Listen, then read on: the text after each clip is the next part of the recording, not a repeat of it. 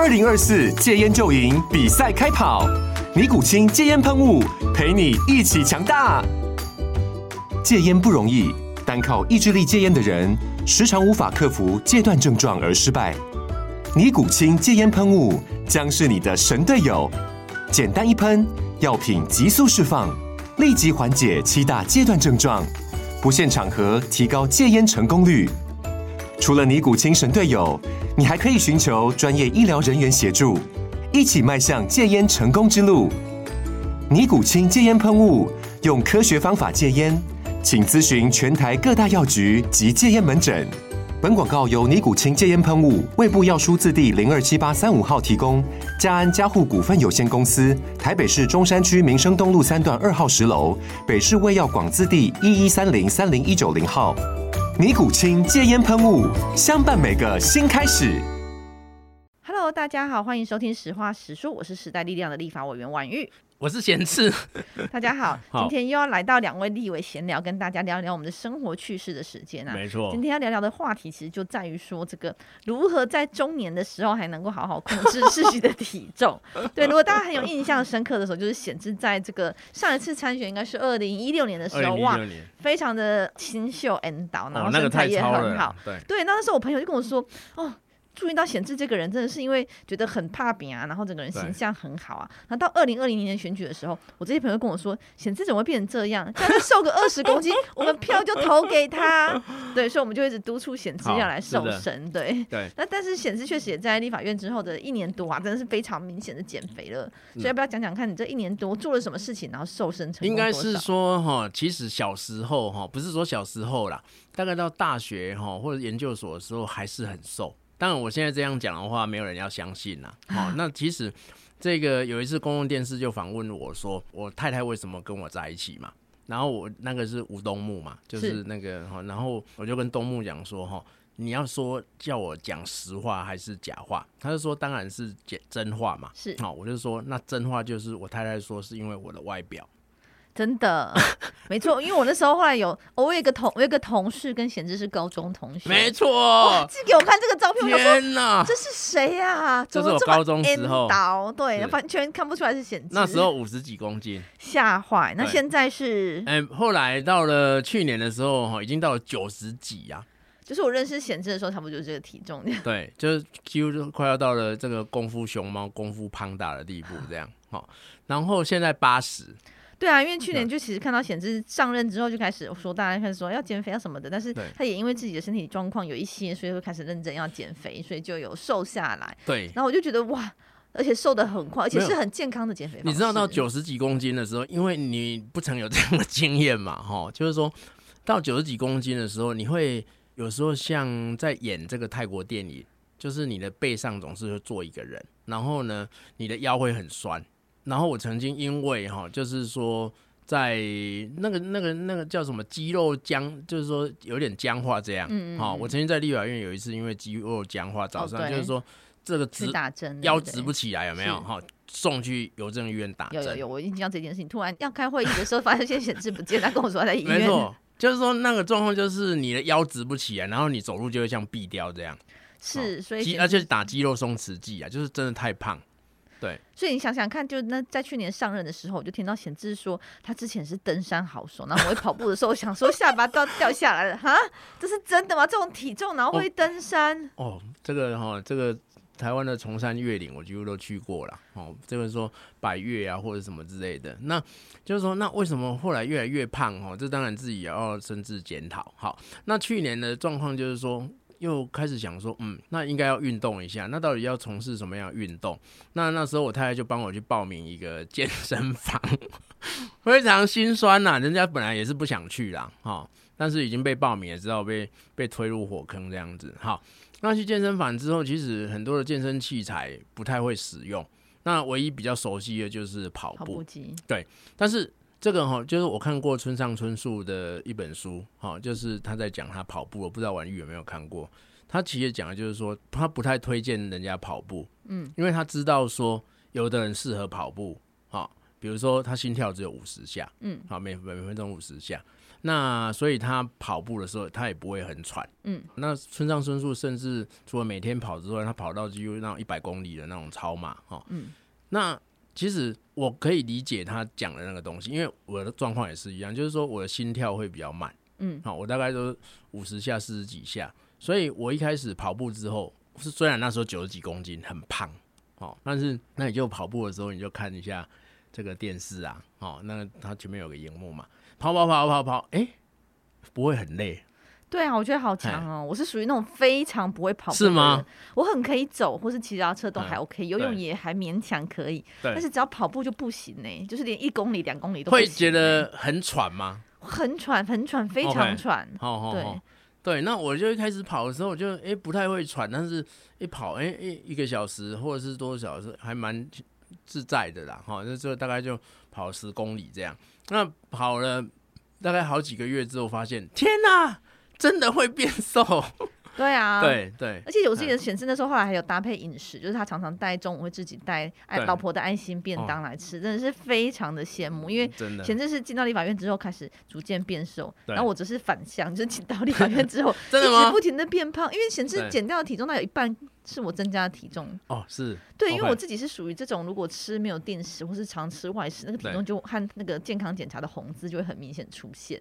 对，所以其实现在上班，因为真的比较没有时间在晚上家里做便当或早上起来煮，所以就变得都是外食。所以说就很羡慕说，哇，闲置中午都有爱心便当，能不能多带一个？很想打电话给他老婆说，可以帮我多带一个，让我也可以 好好饮食。因为我老婆有带。带给小朋友啦，哎，就是说也帮女儿做这样子。对啊，因为饮食正常，我觉得至少就少油，我觉得就差很多了。那我觉得你应该要去做一个你适合你的运动。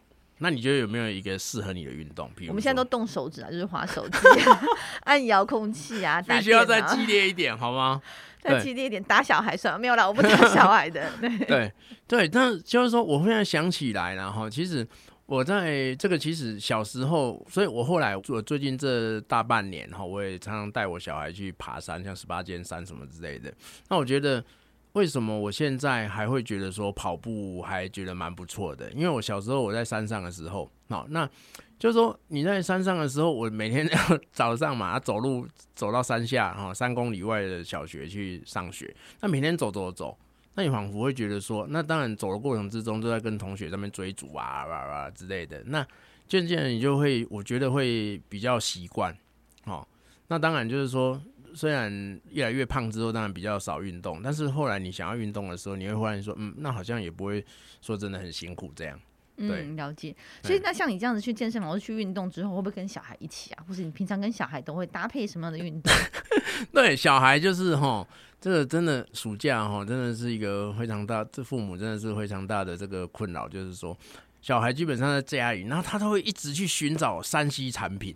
哦，对，尤其是现在防疫在家，我觉得活动空间更有限的情况下，玩电脑。是。哈，然后 iPad，嗯，然后连手机都被抢走，嗯，好，有时候人家打电话来都找不到，因为手机被小孩抢走这样。那后来就是说疫情比较在二级之后了，趋缓之后，基本上我就是。会鼓会说，哎、欸，爸爸现在要去爬个山，那、啊、因为新竹很近嘛，十八尖山，好、哦，那你们要不要跟我一起去？然后他们通常都会在那边这个推脱什么的，好、哦，我就啊，我就连拐带骗这样，嗯嗯，好、哦，但是去了之后你会发现说，小孩子真的就是小孩子，我那个活动力啊，好、哦，那基本上就是说这个训练他的体力这样子。对，其实我觉得这件事情也很需要，如果同才会很棒。因为像我们那时候，其实有在幼儿团的幼儿的期间的时候，我们其实有一群小孩子很容易，我们通常约去公园玩。但是后来发现到国小的时候就很担心，因为在学校时间变长了，所以活动力就会可能降低。所以我们这群妈妈和家小孩，就是我们好几个家庭，就会固定一个月去爬一次到两次的山。哦，是。然后从这个三年前开始走的时候，就会发现说，哎，一开始都可以跟小孩子一起走，或是小孩加油啊，加油啊，妈妈陪你啊，这样。然后走到三年之后，就发现小孩都在我们前面，我们都永远看不到他们的车。鼓励呀，对不对？真的，然后像我家姐姐是因为是到国中了，然后青少年，他们那真是往前冲到，他们都会走到一段是停下来吃点心，等妈妈们跟上。OK，那么妈妈在后面一直喘这样。对对对，但是就觉得还是很需要，就是真的很需要 push 自己，然后多有一些户外的可能性。对，我记得我第一次跟你见面的时候是在竹北火车站的时候，你们要去单车环岛啊？哦，对，我们要去单车环岛，没错，那时候显示骑着小摩托车。天哪，那那时候我如果单车环岛的话，大概从竹北我只能骑到大概竹南左右。那现在你有考虑过单车环岛吗？有了，现在现在当然就是说体力会比较好一点啦。哦，对，但是就我觉得像这样的活动，基本上我那时候真的非常敬佩你们这个活动，哎，天哪！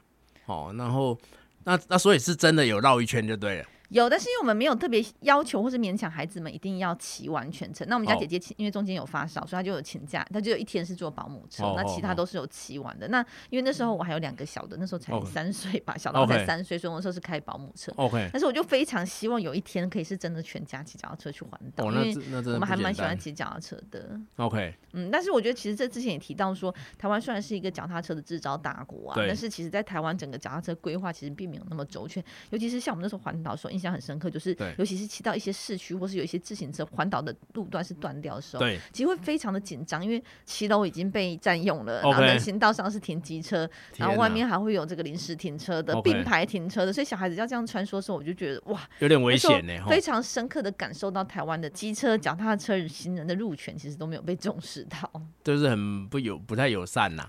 对啊，对啊。像我从前在德国的时候，我常常就是看到哈很多的爸爸妈妈带着小孩骑脚踏车的，非常非常多。对啊，对啊，其实这样，其实我觉得对这个气候变迁或是环境空污的议题也是蛮好的。就是如果骑脚踏车和步行的部分能够在城市规划的时候规划的更完整，其实是有助于整个城市的交通品质以及我们长期来看待的空气污染环境的问题。对，基本上就是运动了哈。对啊。那其实说像我最近，因为我不是说我在跑步嘛，哦、嗯，那后来我现在就是去那个新竹市体育场跑步，嗯，晚上的时候了哈、嗯。那有时候这个十点灯关掉之后。我还是继续跑这样子，哎，忽然发现一件事情，其实你会看到很多的市民朋友，或者是说很多的这个其他的年轻的朋友一起来跑的时候，哎，你你会觉得，哎，还蛮有这个大家一起去做一件事情的那种感觉，还不错。嗯，我觉得这几年其实随着这个大家对于运动观念的想象，他觉得。那慢慢的认识到它的重要性之后，其实我觉得运动风气是有多一些，但是相关的场域其实好像还是没有规划的很好，嗯，就是所以会变成是像这样子，有少数的地方有运动场，或是像台北其实有一个蛮不错，就是环河的部分其实都有脚踏车的规划，所以到假日的时候真的是人满为患。哦，是哦，对，就是整个像我们那个时候小孩子已经塞车了吗？会塞车，真的会塞车，因为我的小孩子是从不会骑到会骑，我们才去河滨嘛，所以以前不会骑的时候在河滨练车，其实有点危险啊，觉得，因为大家其实都人很多，然后车也很。多情况下练骑就有点危险，但是我觉得就是显见，我们之前也谈过这个议题，就是说在运动台湾如果要推动运动的发展的话，其实这个场域的问题必须要好好的去解决，而且好好的去规划，让大家都有一个可进的、很容易取得、很容易接触到的运动空间是比较好的。没错啦，就是说要怎么样去友善哈，你总你总是要有一个好的空间，那大家才能够去做这样的活动嘛。是、哦、没错，然后同时哎、欸，想问一下显智说，你们家健身环到底买了没有啊？没有，没有买啦。对，但是基本上就是虽然没有买哈，但是基本上在家里哈，比如说我前阵子有买了一个跳绳，嗯，哦，跳绳是非常非常累，我每天跳一千下，汗流浃背，超强。我现在只有一百下，哦、不是啊，但是哈，就那我也是想要再去找我女儿跳什么之类的啊哈，但是就是说循循善诱这样子的，然后连拐带骗那。当然，就是说能够培养正常的，或者是说好的一个运动的习惯，这个是蛮重要。但是我会发现说跳绳哦，真的没办法持之以恒哎。为什么？因为跳到最后真的也是会累，然后就无聊就，就无聊软脚。哦，所以我们其实有带小孩跳那种大跳绳，就是花式跳绳，就好几个人跳的那一种，对，就会增加一些乐趣。所以我们有刻意去买这种，好像是五尺吧，对，五尺的跳绳，这样就可以一起跳。五公尺啊，不是五尺，五米的跳绳就可以一起跳，其实就会增加一些乐趣。对，所以就变成是说。要去找一个自己能够坚持下去的运动，哈，好不容易，这不容易，真的不容易，所以我也不会鼓励，不是说不会鼓励啊，也不会推荐说大家一定要去跑步，因为我知道就是这个因人而异，但是我觉得应该是大家可以去想到有一个能够适合自己的运动了。嗯，就是还是需要稍稍运动一下，维持自己的身体。没错，尤其是想到明年选举年要到了，哦、真的是需要保持一些体力，才有办法准备好。是的，然后不然的话，就要自己差一点九十几之后接下去就破百了，就真的会快变一颗球。所以现在是有维持在固定的体重，还是有打算再往下减呢？呃、欸，应该说维持固定的体重就就就八十公斤。哎、欸，八十公斤很难维持哎、欸，你知道吗？你我们这种易胖体质的，只要稍微不运动的话，又马上一直八一八二八三。所以你的分身们有跟你抗议吗？嗯、比如说曾威凯 要跟你抗议说瘦下来之后就没有办法互相代理了这件事。哎、欸，曾威凯哈，真的每次我我跟你讲，我现在看到一些。就是说，我我们不能说胖啊，哈，就稍显丰腴的人的话，我们基本上壮是壮是壮是壮是壮哈，我我我都很想要来帮人家减肥啊。那揪他一起跑步，没有，我觉得主要还是身心状态，因为我觉得最近就是不是最近就是上任之后真的是略忙，就是除了工作忙之外，因为我先生其实不在台北上班啊，所以其他也很难分担家务，所以基本上家务和小孩又是我在。哦，你这个你这个实在太厉害了啦，所以就觉得鲜少有运动时间，就顶多就是拉拉筋呐。你除了这个公务之外，你还要照顾这个小孩子，然后煮煮饭哦。对，那我们家还有两只乌龟、两只仓鼠和 两只独角仙。天哪！你这是时间管理大师哎、欸，没有啦，就是还是希望我自己有在努力，尽量能够找出效法显示这样，每天都找出时间来运动一下。我觉得这样其实身心状态才会比较好一些。当然有有时候哈，真的哈，你晚上回去很累的时候，你也很不想出去啊。嗯，好，但是你可能就要告诉自己说哈，我只要先走到门外就好了。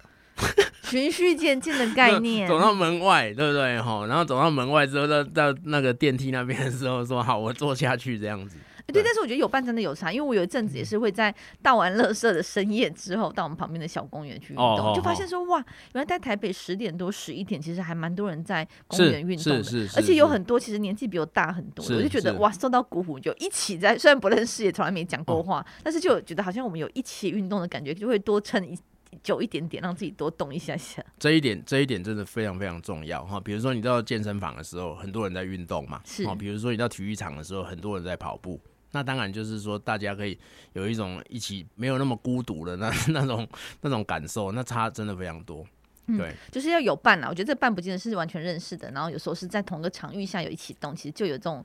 一起互相支持砥砺的感觉，没错。对啊，那其实我觉得像最近就是前阵子奥运刚结束，啊、哦，最近刚好帕运也上来了，对对，帕运接着接着开幕，然后开始在进行比赛了。我觉得这也有带动起一些运动风气。像我 会觉得说，其实趁这个机会，我看到有很多家长也开始鼓励小孩多接触不同的运动，比如说桌球啊、羽球啊、篮球啊、排球啊。比如，呃，篮球虽然是没有在奥运里面，但是就是多接触这些部分，其实都是非常好的。没错，因为这样的话，一方面是身体健康，而且我觉得你在运动的过程之中，你的身心也会。比较愉快，是我觉得那个有一个舒压的这个作用，是没错，所以很希望说疫情结束之后，篮球光装回去之后，大家能够多多的去运动，然后享受一下这样子的呃身心健康的平衡。没错，尤其是易胖体质的人，好，在这里特别强调，身为一个易胖体质的人，这个真的非常非常重要。